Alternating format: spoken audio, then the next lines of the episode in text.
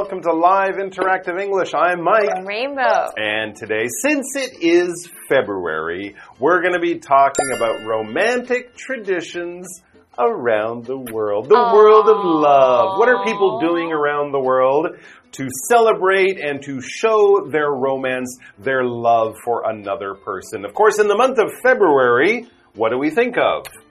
Valentine's Day. There you go. Some people call it the most romantic day of the year. Yes. February 14th is Valentine's Day. But even though that might be the most famous romantic tradition, it is not by far the only romantic tradition. In fact, you don't have to go far. Here in Taiwan, we have two Valentine's Days, don't we? Oh yeah, there's another one. There I think go. is it in March? I don't know. Don't ask me. I don't I think it's later in the year. I think it's more like July or August or something oh like yeah, that. yeah, yeah. Okay. Yeah, but that's another one. It's similar, but not quite the same. Uh huh. And of course, as you travel to further distant countries, uh, you will find further romantic traditions. So that's what we're going to do. We're going to take a tour of the world in love. in so love. Let's check it out. We'll find some romantic traditions. You can all start saving your money for more chocolates and flowers and cards Fuzzy teddy bears. and expensive dinners and stuff like that. But hey, maybe we'll find a romantic tradition that doesn't cost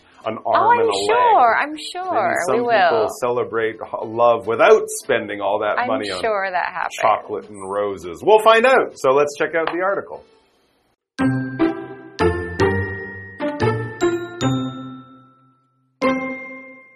February 14th is St. Valentine's Day.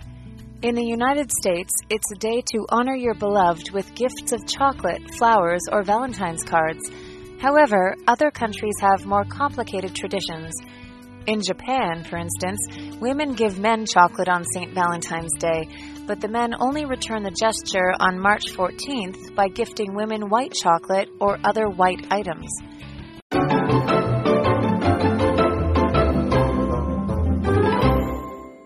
So yeah, we're going to be looking at romantic traditions around the world today. So let's talk about that super important word when talking about Valentine's Day and stuff. Romantic. Anything romantic has to do with romance or love. Now, this is love usually between two people, not a family love, not like how you love your friends or your mom or your cousins or your brother and sister. No, this is more like the love you have for a boyfriend, girlfriend, husband, wife, partner, that kind of love. The Valentine's Day kind of love, not the sort of family kind of love that you have. So anything could be romantic, and everyone has different ideas giving someone flowers, having dinner with candles, you know, in a nice restaurant, uh, walking on the beach at sunset, holding hands with that special person you love. That could be romantic. So, whatever gives you a feeling of love and the feeling of romance, we would use the adjective romantic. They had a romantic evening together, maybe out at a nice restaurant with candles and dinner, maybe just sitting at home killing aliens in their favorite video game because they're an interesting couple, and that's romantic for them. It's really up to you. Hmm, let's talk about the history of Valentine's Day. Okay? February 14th is St. Valentine's Day. In the United States, it's a day to honor your beloved with gifts of chocolate, flowers, or Valentine's cards. Or all However.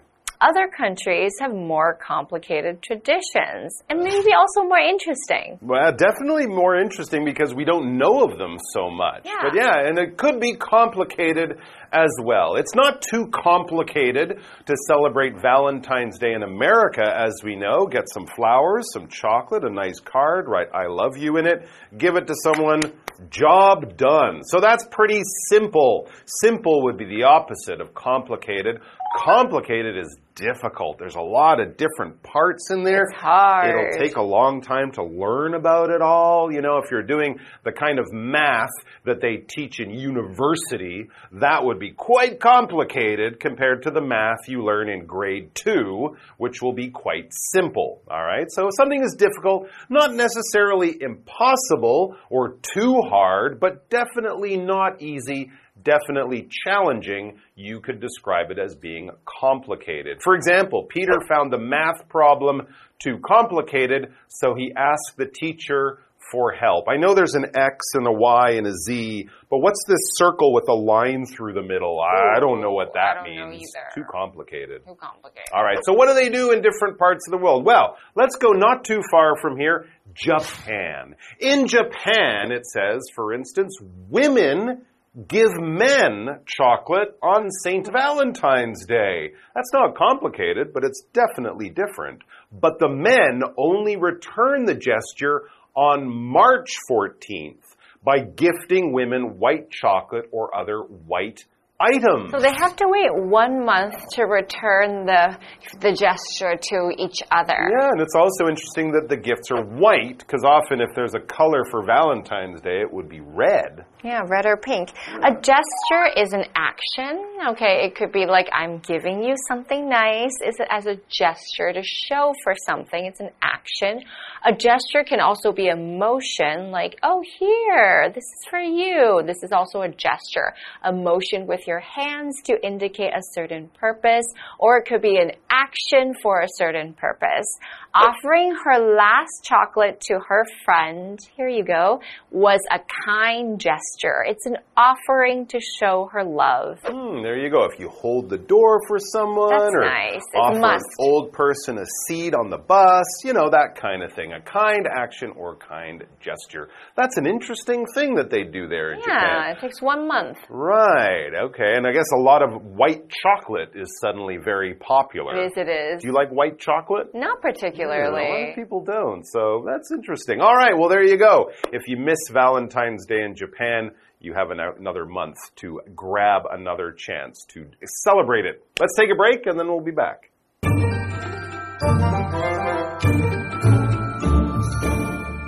Hello，大家好，我是 Hanny。今天的课文标题是 Romantic Traditions Around the World，世界各地的浪漫传统。那来看到 romantic，它就是形容浪漫的、爱情的。那它的相关词性 romance 则可以用来表达爱情故事或是恋情。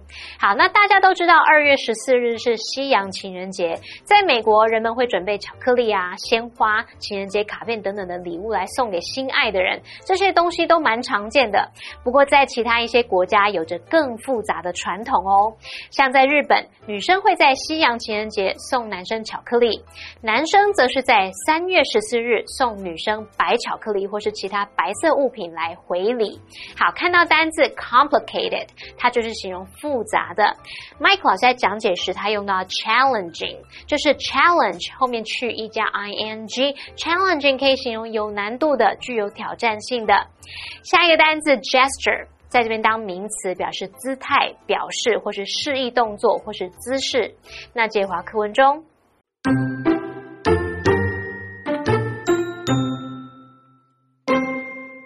Moreover, not every country celebrates romance on the same day. In Wales, the patron saint of love is Saint Dwynwen, a 5th century princess, and her date of celebration is January 25th. On this day, a man gifts his beloved a hand carved wooden spoon. This is a lovely tradition. It dates back to when Welsh sailors would carve wooden spoons at sea to give to their sweethearts back home. In Slovenia, romantic love is celebrated on March 12th, or St. Gregory's Day. February 14th, on the other hand, represents the start of the farming season. Slovenians enjoy working in the fields on this day. Love is celebrated on different days and in different ways around the world. However, always remember to celebrate your loved ones throughout the year, not just when it's traditional to do so.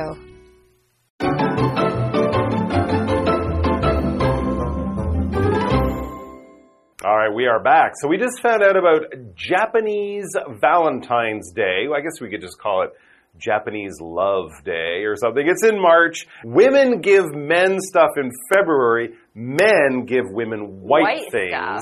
in March. So that's how they do it in Japan. It's kind of a two part situation. Let's move on. Moreover, it says, not every country celebrates romance on the same day. Yeah, sure. Valentine's Day, February 14th, is very common all around the world. But other countries have their own traditions. I mean, here in Taiwan, right? We have our own one in July. Let's go to Wales. Now, Wales is a small country that's part of Great Britain, the United Kingdom. It's just over to the west of England. It says in Wales, the patron saint of love is Saint Dwynwen, a 5th century princess, and her date of celebration is January 25th. Interesting. So about three weeks before normal Valentine's Day. On this day, what happens in Wales? On this day, a man gives his beloved a hand carved wooden spoon. Well, that takes a lot of time and effort. The men aren't carving the spoon.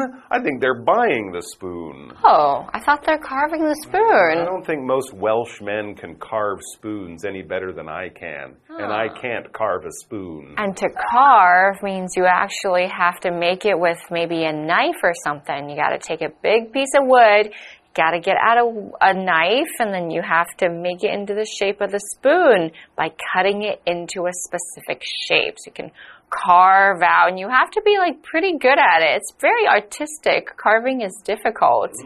Julia carved her name into the tree. Maybe that doesn't take as much skill, but if you're carving a spoon, it's kind of hard. Yeah, I guess back in the old days, I people they did, yeah. carved more, Yeah. but now things are made in factories or made with plastic. We don't have to sort of design and cut objects from wood or other things. So I'm not sure about that, but hey, it would be nice to have a nice carved wooden spoon, right? This is a lovely tradition. Mm-hmm. It dates back to when Welsh sailors would carve wooden spoons at sea to give to their sweethearts back home. Because they missed them and they had nothing to do, so they'd be carving for their love. In Slovenia, romantic love is celebrated on March 12th or St. Gregory's Day. All right. Well, that's not too far from that Japanese uh, day that's in March, but of course, it's about a month after Valentine's Day. But the interesting conne- connection there is Valentine was also a saint. So you can actually yes. say Saint Valentine's Day. But That's for right. Slovenians, Valentine is not the romantic saint. Gregory is the romantic saint. All right. February 14th, Valentine's Day, on the other hand, represents the start of the farming season. Oh, so on Valentine's Day, which should be about love, Slovenians are too busy getting their farms going for the new spring season. I guess there's no time for love. We got to plant the seed and, you know, till the fields and that kind of thing. Slovenians enjoy working on, in the fields on this day. And you're down there, you're planting the seeds, you're mucking out the pigs, and some handsome guy comes along and gives you chocolate and flowers. You're like, I'm busy here. Save this until March when the flowers and the and the crops are already growing a little bit. I guess that's why. That's kind of interesting. Anyway, it represents something. To represent something is basically to show in another way. When we use symbols, when we use signs, when we use colors, we are representing things. You could also talk about a drawing as representing something. If I draw a picture of an elephant, that's not a real elephant, but it represents an elephant. It takes the place of a thing that is not or cannot be there. For example, the color red usually represents anger, but a lot of this is cultural because in Taiwan, the color red can represent Good luck. good luck or something like that. So often when we represent things, we have to understand the culture that they come from. Love is celebrated on different days and in different ways around the world. Hmm. However, always remember to celebrate your loved ones throughout the year, not just when it's traditional to do so. I Every agree. day is Valentine's Day. Yeah, it's kind of more special when your Valentine's Day is, I don't know, October 9th or something like that. But of course, it's nice to do something on these special days as well. So, what do you think? Here's our question Have you ever done something romantic? And what did you do? Uh, one time I spent eight hours cooking a, Oh a Spanish paella Wow. from scratch. Okay. So this is a Spanish seafood rice dish. Yep. And it was an incredible day. It was a lot of hard work and it was gone in 10 minutes. Oh, well, that's often what happens with good cooking is it takes you much longer to prepare it than it takes to enjoy it. But that means it was tasty. It was. It was, it was. So there you go. That's a pretty romantic thing to do. How about you guys? What's the most romantic thing you've done? Or maybe you're planning to do something romantic this year. Talk about it, but don't tell the person Yeah, don't tell you're them. planning it it's for. a secret. Don't tell them. Tell everyone else, but tell them to keep it a secret. Well, to see you soon, guys. Lots of love. Take care of yourselves and each other, and we'll see you back here soon. Bye. Until then, bye bye. 不是每个国家都在同一天庆祝恋情。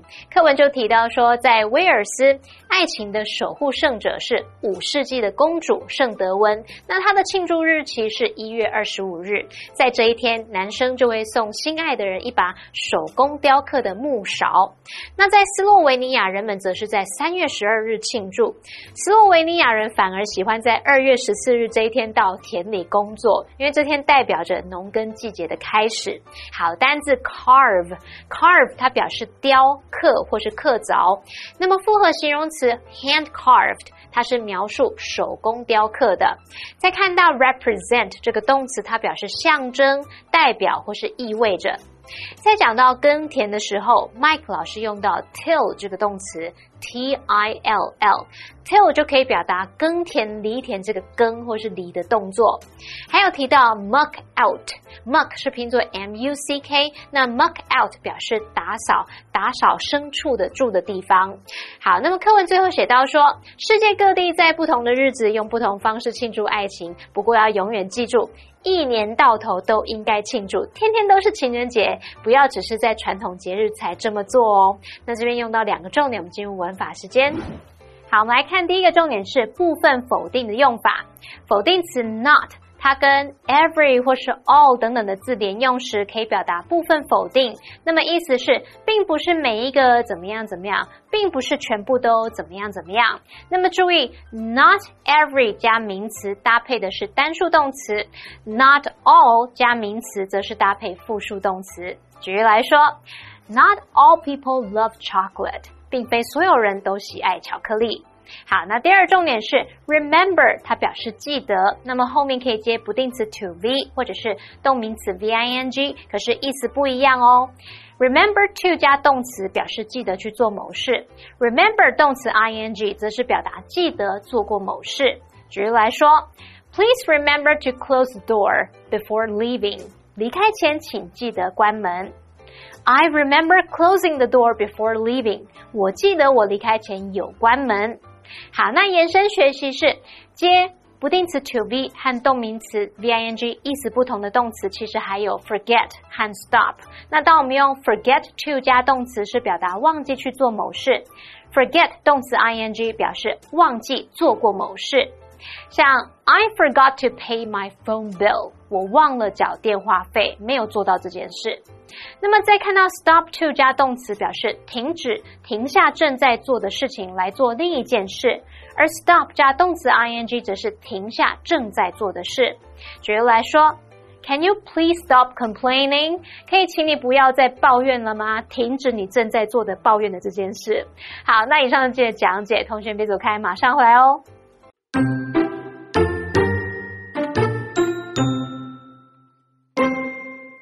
February 14th is St. Valentine's Day. In the United States, it's a day to honor your beloved with gifts of chocolate, flowers, or Valentine's cards. However, other countries have more complicated traditions. In Japan, for instance, women give men chocolate on St. Valentine's Day, but the men only return the gesture on March 14th by gifting women white chocolate or other white items. Moreover, not every country celebrates romance on the same day. In Wales, the patron saint of love is Saint Dwynwen, a 5th century princess, and her date of celebration is January 25th. On this day, a man gifts his beloved a hand carved wooden spoon. This is a lovely tradition. It dates back to when Welsh sailors would carve wooden spoons at sea to give to their sweethearts back home. In Slovenia, romantic love is celebrated on March 12th, or St. Gregory's Day. February 14th, on the other hand, represents the start of the farming season. Slovenians enjoy working in the fields on this day.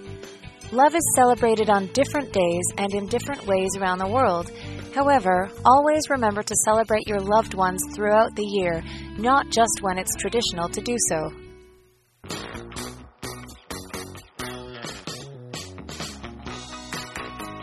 Here's how to play. The host will be holding three cards. Each card will have two sentences containing a secret vocabulary word or phrase that has been replaced by the word bear. The host will read the sentences out loud for the contestants to guess. Whoever guesses first gets a point. The person with the most points wins. And you can play along too. Hi everyone, I'm Stephen. I'm Winnie. And I'm Matt. We're gonna play Guess the Bear. Alright, you guys ready? Mm-hmm, so ready. Alright, this is a noun. Okay, number one, most people are scared of spiders and bears. Number two, some bears catch food by curling around them. Insects? Bugs? Most people are scared of Worms. spiders and bears. Snakes? There you go. Okay, so number one, most people are scared of spiders and snakes. Number two, some snakes catch food by curling around them. I thought curling around them would be obvious. Oh, okay, num okay, the second one, this is a verb. You guys ready? Yeah. Okay, number one, hi, I'm Brad. I don't believe we've bared. Okay, number two, Sarah plans to bear her friends at the town square. Me. It's actually neat, present tense. But since you said it first and you said the past Oh. tense, I still consider that that Winnie won. It was like met me, so So I'm gonna- a longer word to say. Okay. But Winnie gets that one. One okay, so it's meet. Okay, so number one, hi, I'm Brad. I don't believe we've met. Number two, Sarah plans to meet her friends at the town square. Okay. All right, this is the tiebreaker, okay? You guys ready for this? This is a phrase, two words. Number one, the train ride will take Bear Bear, so make yourself comfortable. Number two, you've been on the phone for Bear Bear. Is everything okay? Long time. Nope. Two words? Uh, a while? There you go. Matt gets it with a little bit of uncertainty, but he gets it nonetheless. Number one, the train ride will take a while, so make yourself comfortable. And number two, you've been on the phone for a while. Is everything okay? So the winner today is Matt. I will say that was very impressive. Yeah, that was impressive. You were like long time.